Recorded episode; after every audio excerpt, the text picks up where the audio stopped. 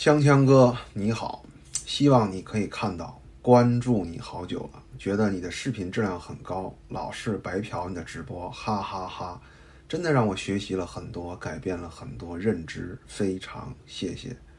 我是九九年的，在两性关系里，我觉得我是吃到了这个时代的红利，当然也得感谢我的爹妈。啊，我看了一下啊，他的形象。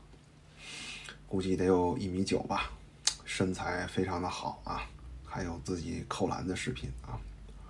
言归正传，说说我自己，我的外在条件符合很多女性要求，但上一段感情就比较复杂。前女友比我大十五岁，是的，大十五岁。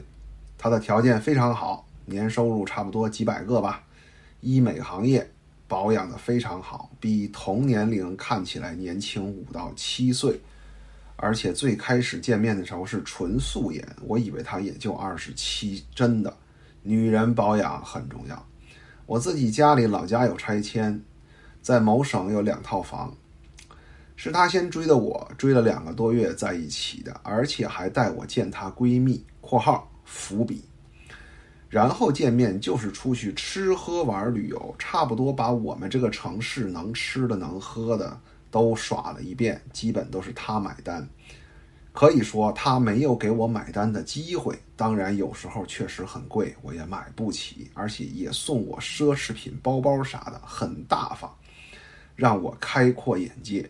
我知道我俩肯定不匹配的，我只能给他提供情绪价值，还有性生活。但是他觉得这就足够了。说说我俩怎么分手的，有几点原因：一，她有一个很胖的闺蜜，差不多三十岁，很胖很矮，是一个公司的总监。有时候我跟她说：“你瘦下来肯定很漂亮。”她就给我翻脸。平时她讲笑话也挺搞笑的，但我一说她像贾玲，她就变脸。他一直在背后和我的前女友说我坏话，说我配不上她，说她是小仙女，我是个凡人，我除了外貌身材啥也不是，就是一个快餐。反正一直背后贬低我，而且非常女权。但是我前女友呢，也没有太往心里去啊。第二，前女友也非常女权，她资源好，周围所有人都捧着她。导致我俩有任何问题都是我承认错误，我先低头。他觉得她是女的，我就应该哄她，就是得让着她。当然，我也这么做了。（括号）不是因为对我好，单纯就是因为女性，所以他就觉得我就应该哄她。